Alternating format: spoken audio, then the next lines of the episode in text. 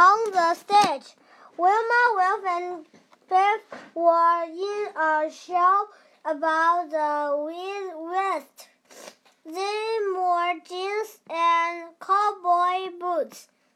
Wilma's skirt had the fringe, fringe along the edge.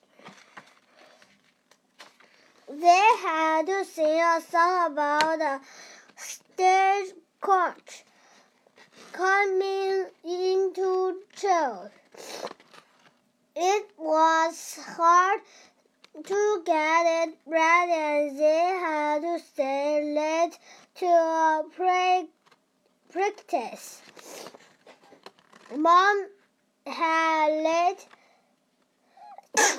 Beth her phone. Beth rang her when it was time to go. Mom is going to pick us all up, said she to Wilf and Wilma. Wilf and Wilma went home with Beth. Come, come and play in my room. Still, you, comes to pick you up, said Beth. Beth still had Mom's model phone. I wish I had a model, said Wilma. Then the magic key began to glow. The magic took them to a Wild West. The de- desert, said Wilma.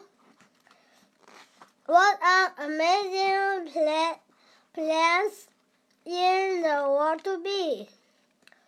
A stage, a stagecoach was racing along the desert tree. Tree. It was pulled by four horses. That's fell up from the horses' hooves. The stagecoach pulled up, then it saw the children. Slow, slow down, take car, said driver shortly at the horses. The driver looked at the children with astonishment. What are, what are you kids doing all here in the desert? He gasped. And we are lost, said Wolf. I will take you the next door, said the driver, and ha- head you to the sheriff. The children sit on the seat top on top of the stage stagecoach. No seat belts. Short Biff. Take car. Hold. How on? The edge of tail trail was bump bump and creaked.